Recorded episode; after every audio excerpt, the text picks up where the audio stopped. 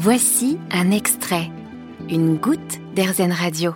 Je vous emmène avec moi au Ménuire, célèbre station de ski en Savoie.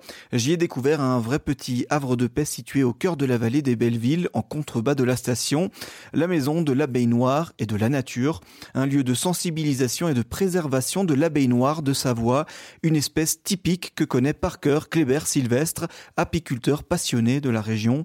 Il nous dit tout sur cette abeille. L'abeille noire, qu'est-ce que c'est? Ben, C'est Apis mellifera mellifera, donc c'est notre abeille locale. Donc c'est une abeille qui est rustique, qui est capable de passer six mois sous la neige l'hiver, sans possibilité de butiner quasiment. Donc c'est pour ça qu'elles font des provisions l'été.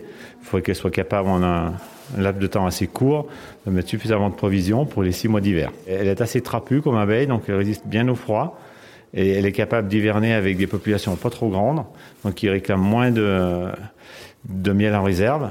Et en plus, elle a adapté sa ponte la reine coupe sa ponte assez tôt en septembre-octobre. Elle la reprend qu'en février-mars. Et la baignoire, elle est là depuis plus d'un million d'années.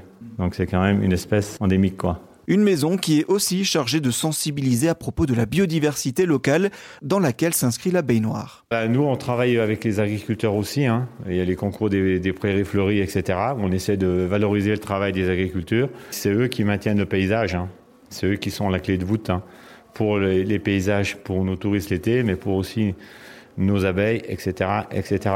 Donc euh, nous, c'était traditionnellement, donc voilà, c'était ça, c'était pâturé par des vaches, des chèvres, etc., des moutons. Les gens faisaient les foins, c'est-à-dire qu'ils fauchaient l'herbe au mois de juillet. Ils emmagasinaient pour l'hiver. Et c'est ce qui est le meilleur parce que quand on, on pâture et qu'on fauche, vous avez une diversité florale qui est intéressante. Si vous faites copaturer, ce n'est pas la même diversité.